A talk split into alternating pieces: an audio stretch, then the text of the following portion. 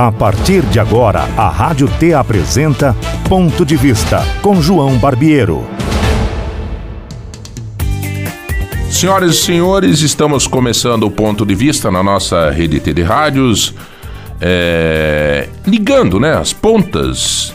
Você está em viagem em todo o estado do Paraná, você sai de uma cidade, você já sintoniza a outra Rádio T de outra cidade. É assim que nós formamos a maior rede de rádios do sul do Brasil e conversando hoje com o estado do Paraná e as divisas do Mato Grosso, São Paulo que... e também no oeste de Santa Catarina, né? Nas proximidades de Pato Branco, Mariópolis, você já começa a entrar para o oeste de Santa Catarina o som da Rede T de rádios. E hoje nós vamos ter duas entrevistas, uma conduzida pelo José Hamilton, que é um parceiro nosso aqui, junto com falando um pouco de governo e tudo mais, e agora também conversando com um empresário, como nós temos feito é, constantemente aqui, mas um empresário que está comemorando, né? Com todos os percalços que a gente tem sentido aí, várias, várias lojas no mesmo ramo fechando, outras, né? É, com problemas e tal, e de repente o MM que todo mundo conhece no Paraná e no Brasil hoje, pela proporção que está tomando, está fazendo 45 anos. Márcio Paulico, você nasceu dentro do MM. Né? Tudo bem, Márcio? Praticamente, João, tudo bem? Grande abraço a todos os amigos da Rede T de rádios. Realmente, eu lembro, eu tinha 5 anos de idade e a gente, inclusive, nas últimas entrevistas, as que mais bombaram nas redes sociais foi as que eu fiz aqui contigo, porque a gente conta causos, né? É, não, foi muito legal. O último papo que nós tivemos, nós acabamos. Hoje, hoje eu queria conversar um pouco mais sério com você, Márcio? porque a última entrevista que a gente fez, a gente começou a contar causas, assim, mas que são extraordinários. O meu sonho de consumo é entrevistar o seu Geroslau Pauli, que teu Vamos pai. Realizar. Ali tem muito caos para contar. Tem muita né? coisa. Muita Ali coisa tem boa. muita coisa para contar. Mas enfim, Márcio, 45 anos. Como é que você está visando? Como é que você está vendo? Como é que vocês passaram esses 45 anos por todos os percalços que a economia passou? Eh, você presenciou, por exemplo, várias lojas nesse mesmo segmento fechando em nomes fortes, né? Vamos pegar aí HM. É, Nossa, aí enfim, você coloca Paraná aqui, o pessoal vai lembrar da Desapel. A, a Eletro, né? Ricardo Eletro. Ricardo Eletro, e aí vai, Mesbla, Mapping. E vocês tiveram um momento nesses 45 anos de dificuldade, Marcos? Com certeza. Para você ter uma ideia, um exemplo. Esta loja que nós estamos abrindo é a loja de número 205, mas o número dela oficial é 256. Por que 256? Porque já fechamos 50 lojas. Não é fácil o varejo, né? As pessoas pessoas muitas vezes veem o sucesso da abertura de lojas, mas quando muitas vezes tem algumas dificuldades, há sim o fechamento de algumas e é necessário para justamente sobrevivência. Por quê? Por conta das crises que vêm e vão no Brasil. Nós tivemos um grande crescimento, um ciclo de 2002 a 2012 no país, onde as pessoas saíram da classe D e foram para a classe C, né? E houve um consumo muito grande. Mas aí já em 2014 veio uma grande crise que coincidiu lá com o impeachment uhum. e que caiu 30% todo o comércio, toda, toda a economia nacional. E 14 a 19 tivemos né, uma crise no país. Aí veio a pandemia. A pandemia, olha que interessante, para alguns setores. Foi bom. Foi bom. Né? É, se Qual tu pegar o mercado, bom farmácia... que eu digo na área não, bom, com né? certeza. Né? Não, bom, pra, bom não foi para ninguém, é, né? Bom para ninguém. As pessoas mas, essa... mas na questão né, sobre as pessoas ficarem em casa, deu-se um recado, eu vou ficar mais em casa, então vamos ter que sentar num sofá um pouco melhor, vamos ter que dormir no colchão melhor, vamos ter que assistir a TV melhor. E aí houve um consumo maior. Mas aí também vem a ressaca que é a inadimplência. Nós estamos vivendo nesse momento uma tempestade perfeita. Porque o cara comprava, né, Márcio, na pandemia, mas eu imagino isso, né? Ele comprava, mas eh, ele não estava tendo entrada de dinheiro, né? É, o auxílio emergencial, ele veio muito forte, né, para essa classe que tinha grande necessidade e eles acabaram consumindo. Eu vou dar um exemplo para você aqui. Nós tínhamos, eu lembro bem, tinha um celular, João, que era 620 reais. As pessoas iam lá com 600 reais da... E ele não tinha 20 reais para inteirar. Aí falei, vamos fazer o seguinte, bota esse celular a 600. Vendeu 25 mil celulares naquele momento por 600 reais, que era exatamente o valor da, do auxílio emergencial. Então as pessoas usaram muito o auxílio emergencial para consumir. Né? Uhum. Aconteceu muito isso. Só que vem a ressaca, né? Vem a ressaca e hoje a inadimplência está pegando muito forte nas, na, na, economia nacional. E como muita, muitas empresas estavam alavancadas, com devendo muito para banco, também pagando juros. Né? Nós vimos agora uma grande nacional que apareceu o maior prejuízo. Não apareceu agora a Magalu, por exemplo. A Magalu, né? isso. A Magalu é. apareceu um prejuízo de 300 e poucos milhões no primeiro trimestre. O resultado deles operacional é positivo. Eles melhoraram a sua performance, né? venderam um pouco mais, melhorar, diminuíram as despesas, mas o pagamento de juros para banco arrebentou. Uhum. Então esse é o grande problema, né? Os juros que está se pagando pelas empresas é muito alto e consequência vai para os clientes, né? Porque Ô, Márcio, é claro que para chegar a 205 lojas você tem uma história. Você teve uma, duas, dez, vinte e foi crescendo. E aí você adquire a experiência daquele que começa no balcão, no chão da fábrica e de repente chega no estágio que você chegou, que vocês chegaram e que vocês estão tocando. Para quem está nesse, nesse momento de começar, né? o cara que está começando, dentro desse conceito da economia do Brasil hoje, a realidade hoje tal, qual que seria a sugestão tua para quem está independente do segmento, independente de, é. de, loja, independente. Não pegue dinheiro de banco. é, isso já é uma dica hiper importante, né, cara? Se é você... uma dica importante. É. Mesmo que venha aquelas propostas mágicas. Não, não existe proposta, né? Vem, vem paulada em cima de você, porque o banco ele ganha na crise e ganha no, em qualquer, né? Quando tem crise ele ganha é, no alto juro. Quando não tem crise ele ganha no empréstimo, né? Na, na, na no volume Sim. do empréstimo.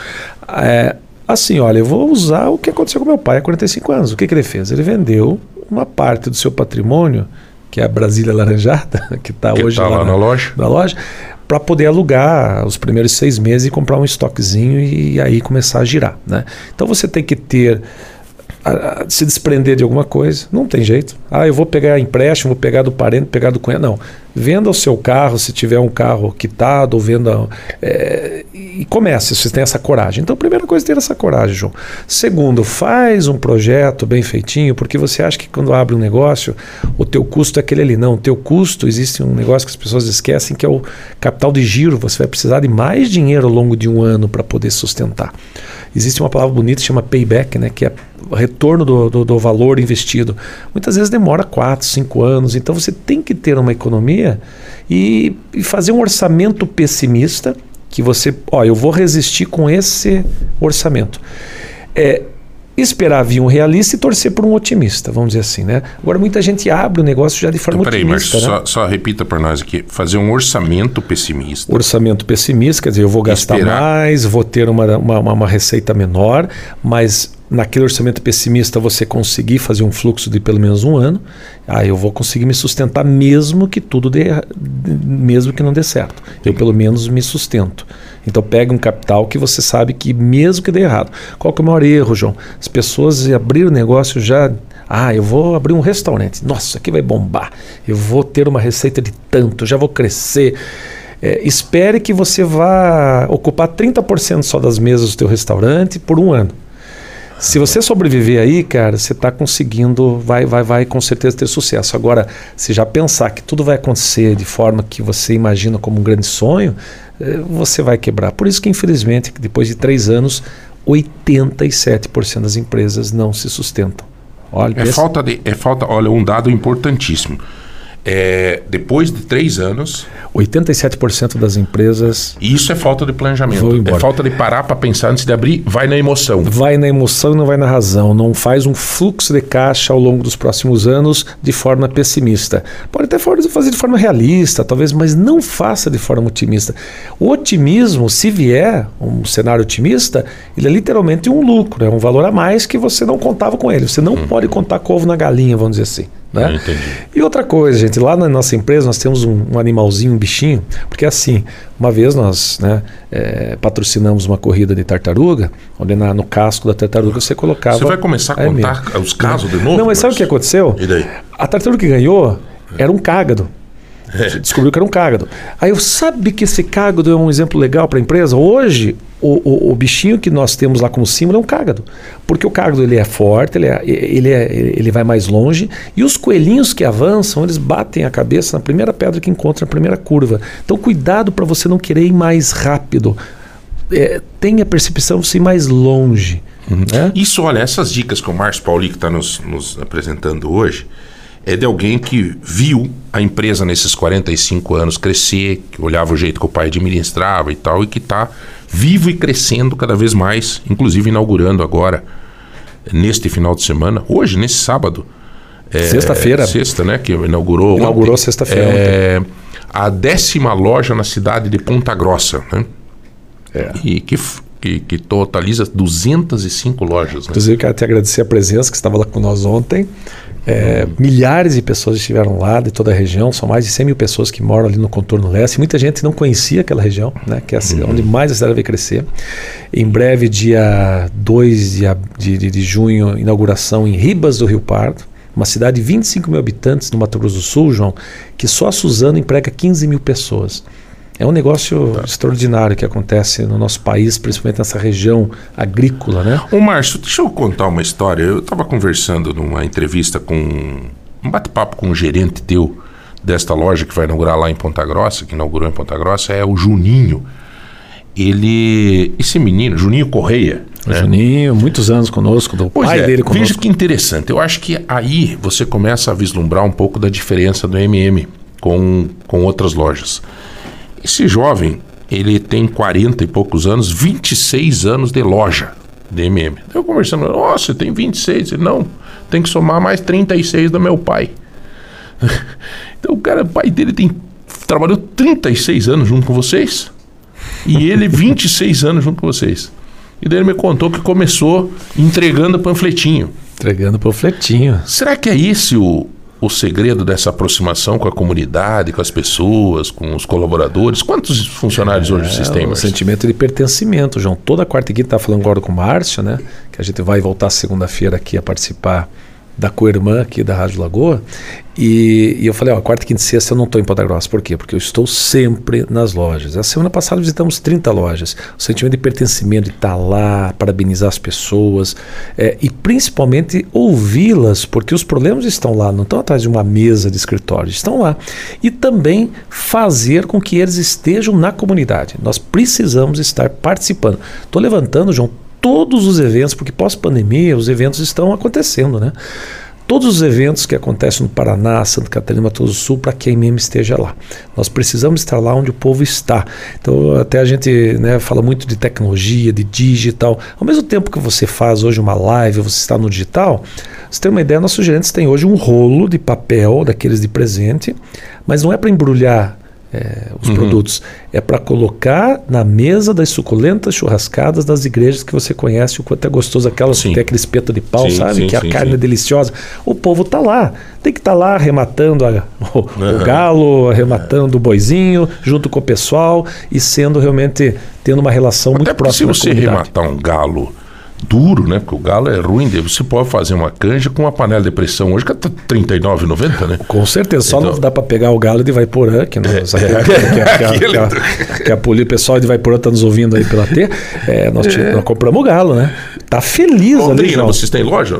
Temos três lojas em Londrina. E eu vou passar pela primeira vez para vocês, porque eu sei que a T pega em todo o S. Atenção, hein? A mais nova Super MM, uma loja de 4 mil metros no centro de Foz do Iguaçu. Nós já temos Opa! uma loja lá. Vai ser uma loja espetacular de três andares Olha em Foz do Iguaçu. Olha a notícia para Foz do Iguaçu. Muito bom, né? No centro de Foz do Iguaçu. No centro de Foz. Muita gente me pergunta, né? Mas Foz do Iguaçu, mas perto do Paraguai. O pessoal compra eletro? Compra, é. porque tem o carnezinho gostosinho. Sim, que você parcela. Você vai para o Paraguai, você tem que comprar. Você tem que comprar no, no só cash. No cartão. Agora tem Pix do Paraguai, olha só. Uhum.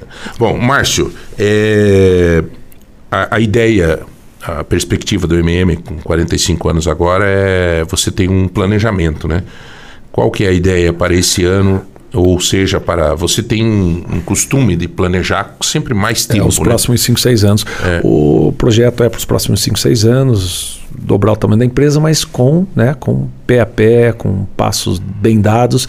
E é interessante que você comentou falando sobre a dificuldade das grandes empresas. O que está acontecendo uma tendência no Brasil, João, é que as regionais familiares estão se sobrepondo sobre as grandes nacionais. Essas lojas que eu acabei de dizer para você, por exemplo, que nós vamos abrir em Foz, é no imóvel de uma grande rede que está saindo de lá. Então as redes grandes estão em dificuldade, porque os executivos não têm dor de dono nas grandes redes. Eles só pensam no quanto vai render as ações, quanto vai ser o seu bônus de final de ano, independente se a empresa tem lucratividade ou não. Nós, graças a Deus, temos né, 3 mil colaboradores, muitos deles têm dor de dono, eles olham realmente os números, atendem bem os clientes, sabem da importância Quantos colaboradores hoje, Márcio? São mais de 3 mil hoje. Né? E 3 mil famílias que estão hoje conosco, olha o tamanho da responsabilidade. Né? Numa empresa que começou há 45 anos pelo meu pai, vendendo a sua Brasíliazinha Uhum. lá, e hoje a 11 maior rede de varejo do Brasil. Ô, Márcio, e-commerce. Há um tempo atrás, eu senti até você mais motivado quando você falava disso. Você acha que, claro que o e-commerce, né? Mas entrou muita picaretagem no meio disso, né? Entrou muita coisa que você comprava um troço, chegava outro. é, comprava um, um- um tênis, aí vinha um tênis que era diferente, que não, ou uma, uma sola dura, que você via que veio direto A foto da era China. bonita, né? A foto era bonita. Você compra um negócio achando que é do Burberry quando você chega É, e, aí. e, e- e aí é, criou-se também todo um. Né? Você acha que isso. As pessoas não estão querendo, Márcio, cada vez mais aquele contato? Ou no Brasil sim, né, João? No Brasil sim, né? Acho que na América Latina é América Latina, né? diferente dos Estados Unidos, da Europa, Vocês que é um pouco mais isso frio, no- né? no dia a dia? Você Com acha- certeza. 80% das pessoas que compram pela internet, elas vão numa loja para ver, ver, ver o produto. Isso já é algo importante, né? Tanto que é que quem sobrevive são as lojas físicas que têm sites, não os sites que não têm loja física, né? Tanto é que existem sites que estão comprando lojas físicas. Quem sobrevive é a física que tem site. Que tem É o- site. Não o site que tem. Até tem sites que tentam ter lojas físicas, mas não consegue ter a mesma habilidade daquele que nasceu lá na, na- com o balcão, Uhum. no- com a barriga no balcão. né? Agora, olha que interessante a tendência. Atenção, senhores Hum. que gostam muito da internet e tal. Sabe o que está acontecendo muito? As pessoas estão deixando de comprar no site e, ah, estão voltando para a loja física? Não necessariamente, eles estão comprando pelo WhatsApp. Isso que está acontecendo, a pessoa liga para o vendedor ou manda o WhatsApp para um- uma loja, que geralmente as lojas têm um WhatsApp corporativo, que nem nós temos aí MMZap, e pergunta: vocês têm guarda-roupa aí? Temos. O vendedor filma o guarda-roupa, mostra as Ah, características, entendi. manda para a pessoa, a pessoa, ok, compra pelo Pix, compra pelo boleto, compra pelo E cartão de crédito entregar. e manda entregar. Nem vem na loja. Ele vê o produto pelo celular. Isso é uma tendência muito grande. Então, por exemplo, eu acabei de dizer que nós vamos abrir uma grande loja de 3 mil metros, porque nós temos na essência a IMM vem de mercado móveis, então a gente precisa de espaço grande, né? Mas tem muitas lojas que são pequenas e que eu poderia aumentar, mas hoje talvez não tenha necessidade, porque tem lojas que 30, 40% da venda é pelo WhatsApp. É. Principalmente eu acho que as lojas, as cidades menores, né, Márcio? Acaba Cidades sendo. menores, zona rural mais distante. E, o- e as próprias cidades grandes, né? Elas têm ah, o seu bairro, sua. né, vocês têm uma característica, né? Vou pegar o exemplo lá de Ponta Grossa, vocês têm uma, uma loja, por exemplo, num bairro grande lá, que é Santa Paula, por exemplo, que acaba regionalizando, né? Até porque o preço é o mesmo, né? Com certeza, e você comentou até algo importante. Ponta Grossa, veja, estamos abrindo a décima loja lá em Ponta Grossa, né?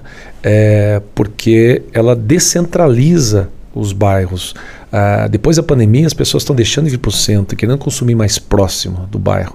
Esses dias até eu falei de Maringá, né? Puxa, Maringá é uma cidade do tamanho de Ponta Grossa, não tem nenhum bairro que a gente possa abrir uma loja. Mas em volta de Maringá existem mais de 10 cidades, como se fosse uma região metropolitana de Maringá, Sarandi, Marialva, Mandaguaçu, que as pessoas compram nessas cidades. Então, os centros comerciais estão começando a de- ser deixados mais para o sistema de serviços, de bancos, e o pessoal está consumindo nos bairros. Então, atenção, empresário, pensar em expandir, expanda nos bairros, até porque os aluguéis são mais baratos. Aí tem mais uma né, que, o, que, o, que o chefe sempre passa e bate certinho, gente, com as linhas planilhas aqui.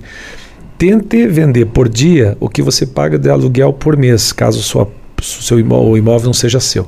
Pode ter certeza que se vender por dia o que você paga de aluguel por mês, você vai ter lucratividade no seu negócio. Como é que é? Vender por dia, vamos fazer uma conta. Se eu pago um aluguel de dois mil reais, eu tenho que vender por dia. Tem que vender uns 50 mil no mês.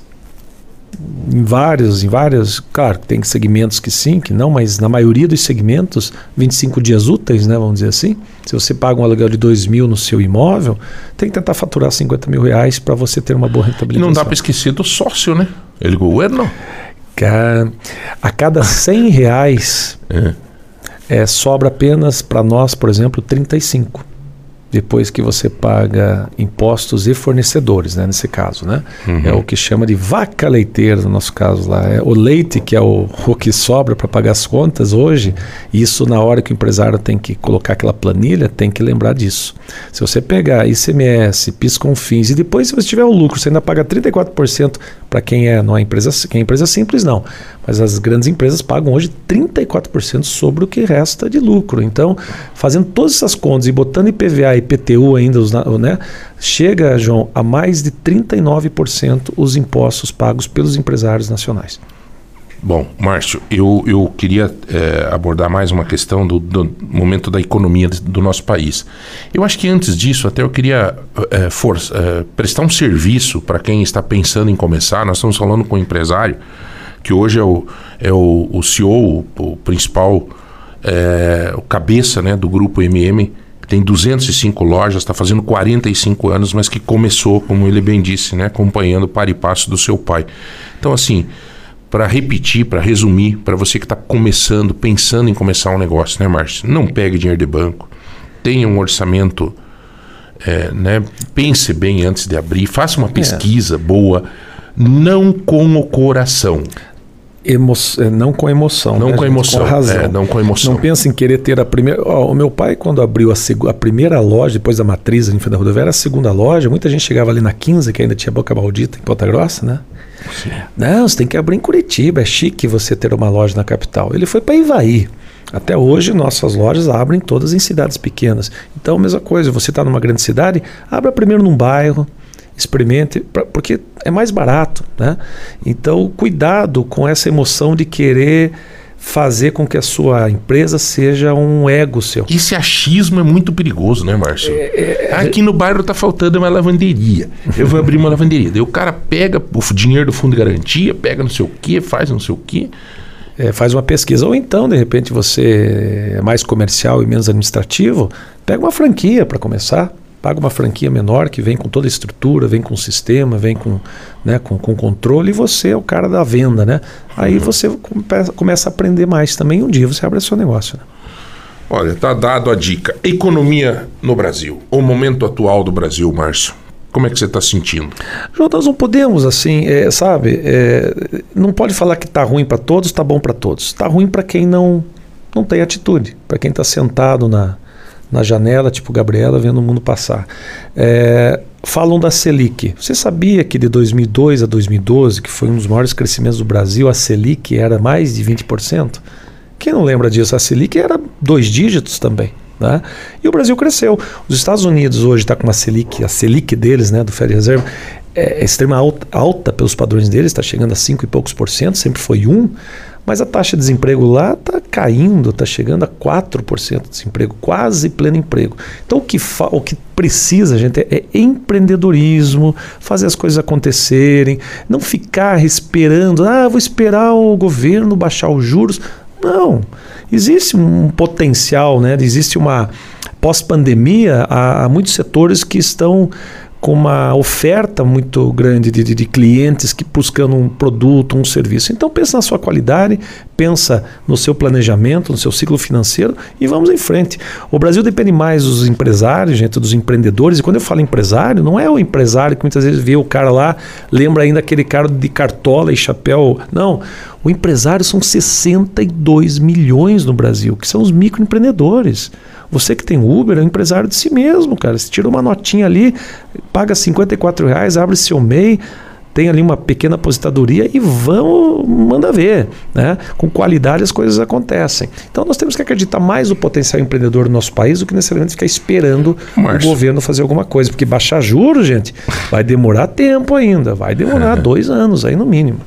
Ah a palavra do momento a gente sente muito que é muito bonito, né? Usar é a tal da inovação. Inovação. Eu sei tem até se... secretário para isso, né? Assim, no estado tem. é bastante foto e bastante lives. E bastante viagem, por sinal. Mas a gente está pagando. O importante é isso. Ah, sim. É, inovação é uma palavra importante, é importante, tudo bem, vamos lá.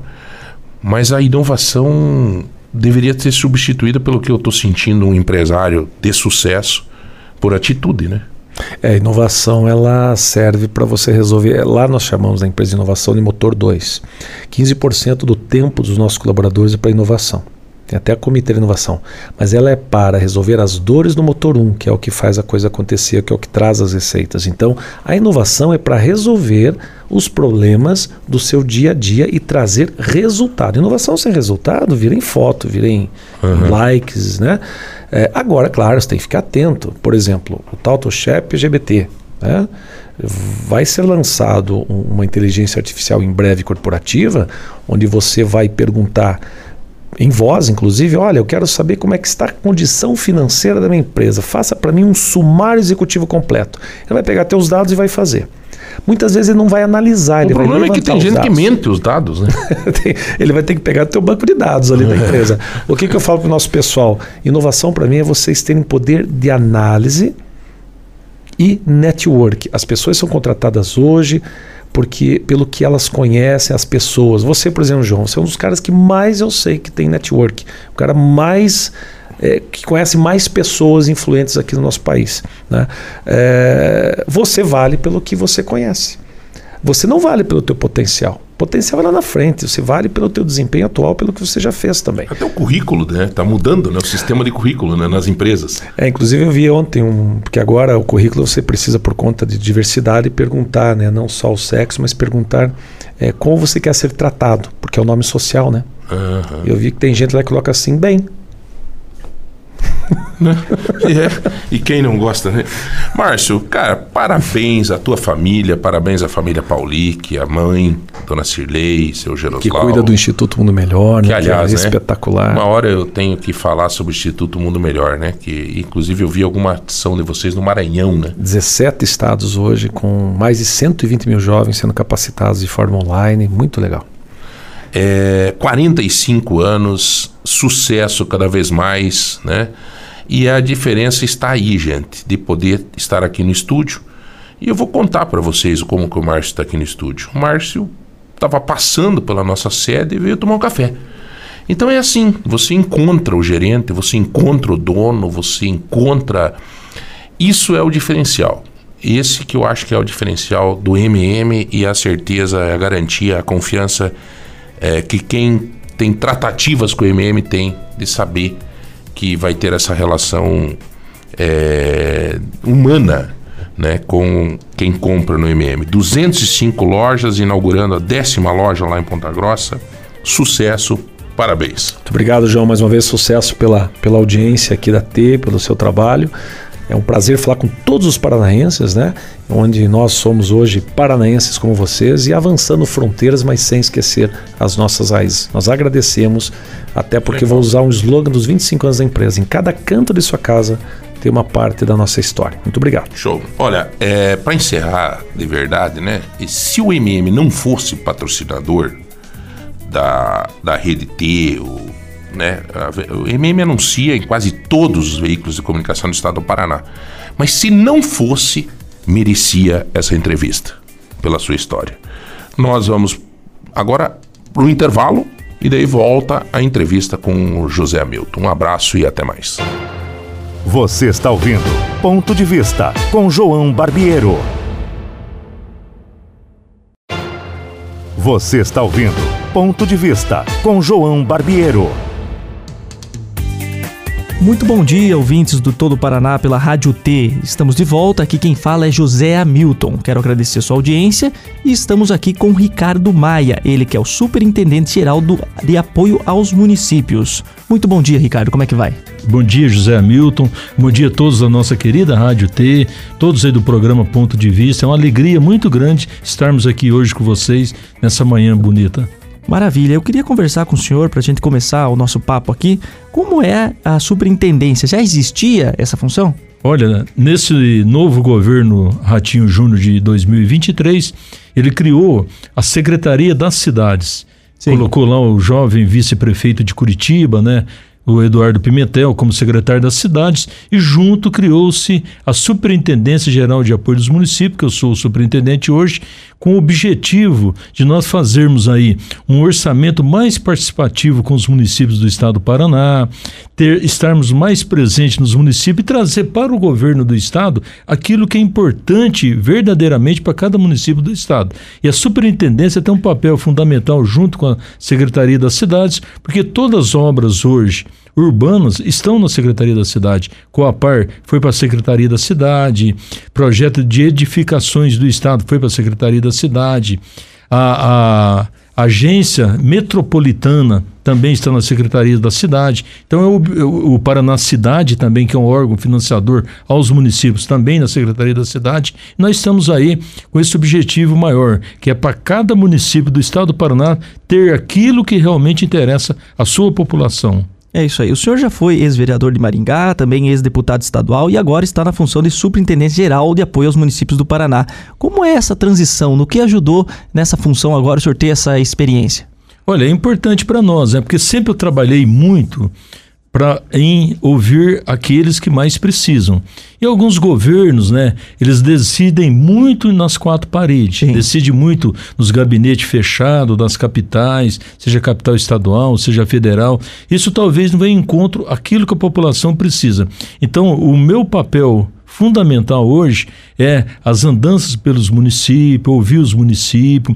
Não nos envolvemos em questões política local e nem envolvemos em questões políticas de mandatos de deputados. Cada Sim. município tem seus representantes. O nosso compromisso é fazer acontecer. É uma determinação do governador Ratinho Júnior que nós agilizemos as liberações de recursos, as obras públicas, para que nós possamos ter um Estado desenvolvido tanto economicamente, financeiramente, mas também no urbanismo de cada cidade do nosso estado do Paraná. É isso, até eu queria ver contigo como é que nós fazemos para promover essa integração entre o estado e os municípios. Como é que funciona para a secretaria, a superintendência fazer essa, essa integração entre os municípios? Olha, o que, o que mais temos que trabalhar é, no caso aí, as administrações locais, né? Os prefeitos, secretários municipais, prefeitas, vice-prefeito, vice-prefeita, é, as entidades sociais e as entidades também do setor civil de cada cidade. Então, por exemplo, o que acontece muito hoje? Talvez é, alguns governos ficam só ouvindo os prefeitos. Ótimo, uhum. temos que ouvir. O prefeito Entendi. foi eleito, ou a prefeita foi eleito pelo voto, são os representantes oficial de cada município. Mas as entidades também são muito importantes. As entidades, associações, associação de produtores, sindicato rural, patronal, sindicato rural é, dos trabalhadores, associações comerciais, sindicatos no geral. Então, esse é o nosso papel hoje nesse novo governo Ratinho Júnior, governo 2, né? É ouvir muito isso que nós estamos fazendo, conversando, para que o dinheiro público, o dinheiro uhum. do governo do Estado, certo. seja bem aplicado naquilo que realmente cada cidade do Estado do Paraná precisa. É isso. Eu gostaria também que o senhor comentasse para nós sobre como funciona a questão da infraestrutura no nosso estado, a questão do transporte coletivo, transporte de cargas. Como é que funciona também essa questão agora do, do, do das cidades polos, né, cidade metropolitana? Como é que está essa integração? Olha, o, o, governo do estado, ele criou-se a agência que está junto conosco uhum. lá, metropolitano. O que, que é o compromisso nosso? Como existe o maior, um índice grande de imigração para as cidades metropolitanas, né? No Paraná, as cinco maiores, né? Curitiba, Londrina, Maringá, Ponta Grossa e Cascavel. Sim. Então, nós temos que trabalhar nessa metropolitana com um olhar mais forte do governo do estado. Nós temos a questão do transporte coletivo é, regional, trans, o transporte coletivo local, que hoje nós temos Curitiba como exemplo, o melhor exemplo de todo o nosso país é Curitiba. Esse exemplo de Curitiba com as metropolitanas, com essa nova agência que o governo criou, dá condições de levar para todos os municípios do uhum. estado do Paraná metropolitanos. É o que nós vamos fazer. Lógico, numa etapa não é da noite para o dia, é uma etapa de muito estudo, Sim. muito trabalho, porque o transporte coletivo ele requer subsídio. Uhum. Não tem meio não, não, não subsidiarmos o transporte coletivo. Em Curitiba já está redondo o, o transporte coletivo, funcionando muito bem. Todos os municípios metropolitanos de Curitiba, com uma só passagem, a pessoa anda tudo ali. Sim. É um, é, é um, é um modelo excelente. Funciona. Funciona. Esse modelo nós vamos levar para todo o estado do Paraná. É uma determinação do governador Ratinho Júnior, do secretário das cidades Eduardo Pimentel. Então nós estamos aí nesse projeto, nessas cinco cidades polo, não só o local, há uma carência muito grande do transporte coletivo em volta dos municípios. Pouco, pouca condição. Agora, como vamos entrar o subsídio? Subsídio, ele pode ter após as cidades metropolitanas realmente serem metropolitanos no papel, na lei, na legislação. A partir disso, nós podemos subsidiar. Como Curitiba, hoje o governo subsidia o transporte coletivo lá. E também vamos tentar pegar recursos do governo federal, porque o governo federal criou-se alguns é, benefícios do transporte coletivo, mas não entrou com a parte dele do dinheiro que é Entendi. necessário. É, esse recurso nós estamos já, até o nosso secretário Eduardo Pimentel, essa semana esteve em Brasília conversando, trocando ideias junto ao Ministério das Cidades, lá na capital federal, para que nós possamos ter essa parte nossa de subsídio. Nós vamos ter, porque nós vamos organizar todas as metropolitanas. Aí o cidadão pode falar assim: poxa, mas vai subsidiar o transporte coletivo, vai tirar o dinheiro meu. Não é bem assim. Por quê? Transporte coletivo diminui a poluição, diminui o congestionamento e beneficia aqueles que mais precisam. Então é onde o poder público tem que estar presente e é onde nós estamos planejando todo esse trabalho junto ao governo do estado. O senhor elencou aqui as cinco maiores cidades aqui no Paraná, que são as capitais, aqui cidades polo, né? E quais são os desafios que essas cidades hoje representam no desafio para fazer essa integração? Qual que é uma maior dificuldade? A maior dificuldade talvez é a má interpretação dos municípios em volta. Até o município polo pensa que vai perder poder, pensa que não vai é, continuar com seus projetos do jeito que quer. Não é bem assim. A única diferença é que a metropolitana, o governo vai fazer o trabalho conjunto de desenvolvimento no meio ambiente, no saneamento, na questão de água, como eu falei, no transporte coletivo, é, na comercialização de produtos da agricultura familiar. Então tem muitos benefícios para a região metropolitana, mas muito mesmo. Vamos dar um exemplo. Nós estamos numa cidade metropolitana, uma cidade polo Ponta Grossa.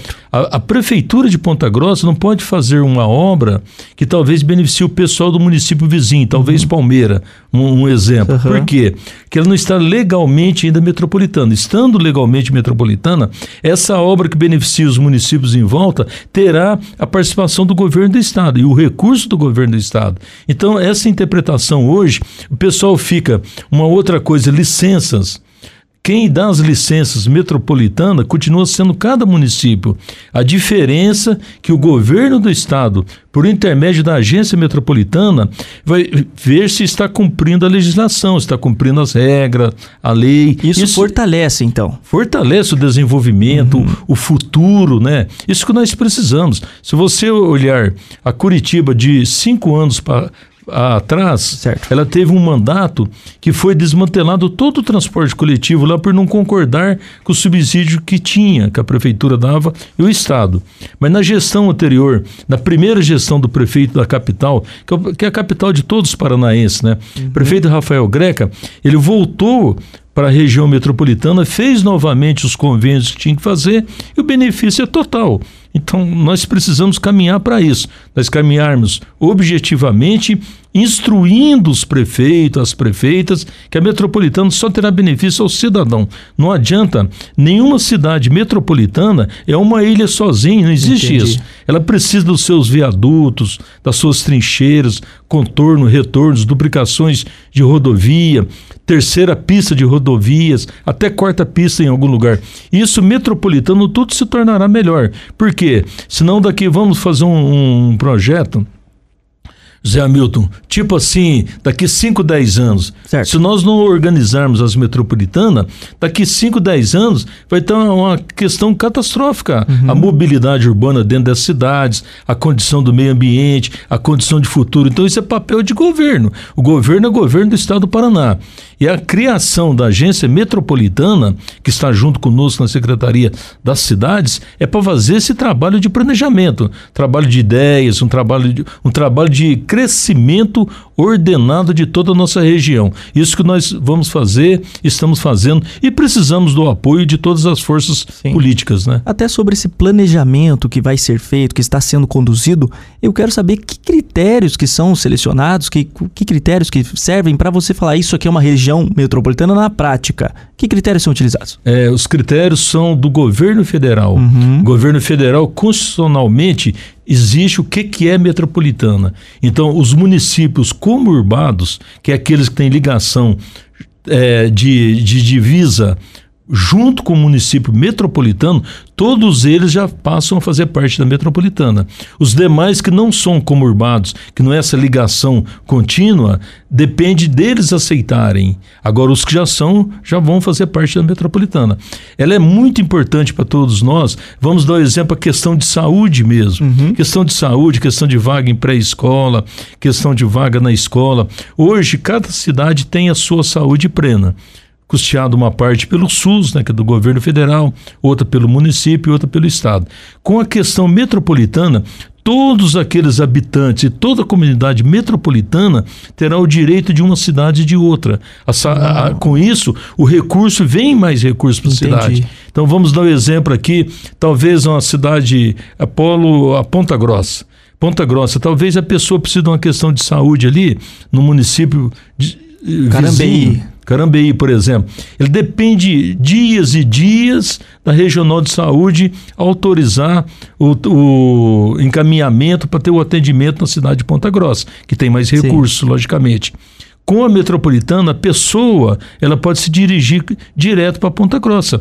E assim vale para a cidade de Londrina. Favorece o cidadão. O cidadão. É, Olha, é, o cidadão. Bacana, Londrina, Maringá, Cascavel. E vamos também para a capital do estado hoje, Curitiba. Certo. Até para o pessoal ver como é um exemplo bom. Uhum. A questão de saúde hoje, de atendimento pelo SUS, gratuitamente em Curitiba estão mais nos municípios da metropolitana. Sim. É o reverso fez lá. Vamos dar um exemplo. O maior atendimento hoje pelo SUS é o Hospital Nossa Senhora do Rocio em Campo Largo, não é em Curitiba. Então Curitiba, o curitibano que mora em Curitiba, ele vai para Campo Largo sem problema algum e vice-versa. Outro grande atendimento em Campina Grande do Sul, Angelina Caron, que atende muito pelo SUS, mas muito mesmo, é a grande instituição é, filantrópica. Também a mesma coisa, o curitibano vai até lá. Então isso é que nós temos que ter essa inteligência de, de coordenação e, e, tirar as dúvidas dos municípios. O município fica muito preocupado. Nossa, metropolitano vai ser para Curitiba, vai ser para a capital, para o governo. Não tem nada a ver com isso. Continua local. Local, os municípios regionais e beneficiando aquilo que nós precisamos beneficiar o cidadão. Não existe governo ou motivo de ter governo é claro. se não for para beneficiar Sim. o cidadão. Então nós precisamos. As lutas comuns, as lutas regionais. O pessoal fala aqui hoje.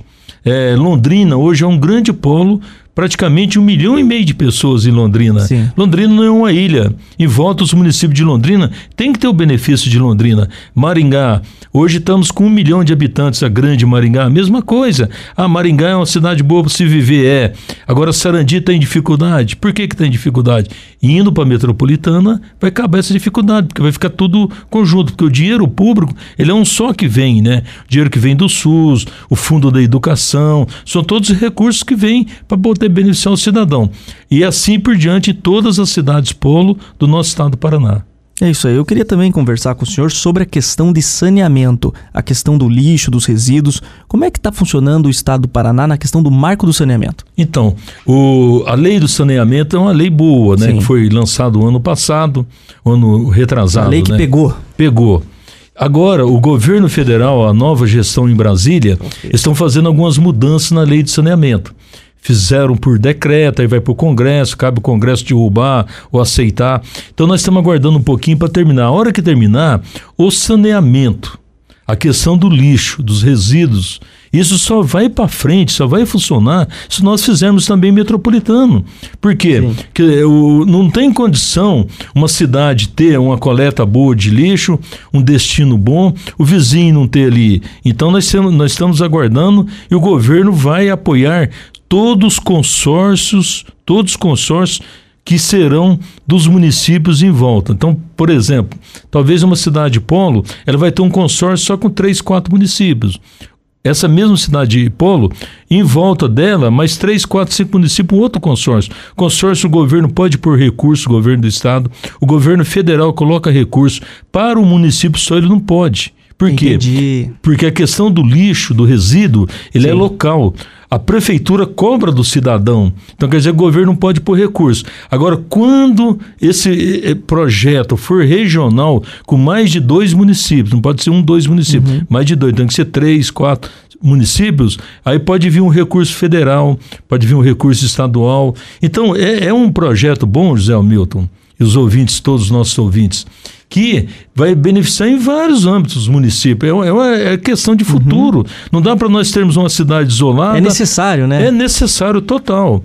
E o governador Ratinho Júnior, ele tem uma sensibilidade muito grande. É um homem do interior, é um homem que sofreu muito, é um homem que é de comunicação. Novo já estava trabalhando em rádio. E a comunicação é importante, né? Porque ela traz todas as informações. Essa sensibilidade do governador Ratinho Júnior com o secretário Eduardo Pimentel, nós vamos dar um grande salto nesse ano de 2023, 2024, com certeza. Agora, precisamos que os prefeitos entendam, que as prefeitas entendam, as forças políticas, porque essa união é onde o cidadão será beneficiado. Vamos dar um exemplo aqui, aqui em volta mesmo, por exemplo, Ponta Grossa. Certo. Se Ponta Grossa tiver a coleta do lixo, o destino correto, correto, só Ponta Grossa vai ficar fazendo só Ponta Grossa. Agora, se nós criarmos aqui a regionalização, então Ponta Grossa, Carambeí, Palmeira, e assim vai avançando. Fica eficiente e sustentável. Total, total. Virar o recurso. É. Para você ter uma ideia, o Banco Mundial tem os fundos de saneamento.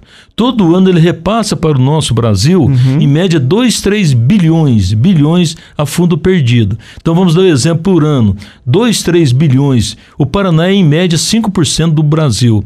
Então quer dizer que o Paraná já teria 100, 150 milhões a fundo perdido para investimento metropolitano no saneamento, questão do lixo, né, questão eh, do meio ambiente. Então exige o recurso, só o Banco Mundial, mas exige recursos para fundos no mundo todo, mundo todo, Alemanha, Inglaterra, Esse, quando fala fundo perdido, é um dinheiro que está entrando em caixa. encaixa no município, é o dinheiro que vem.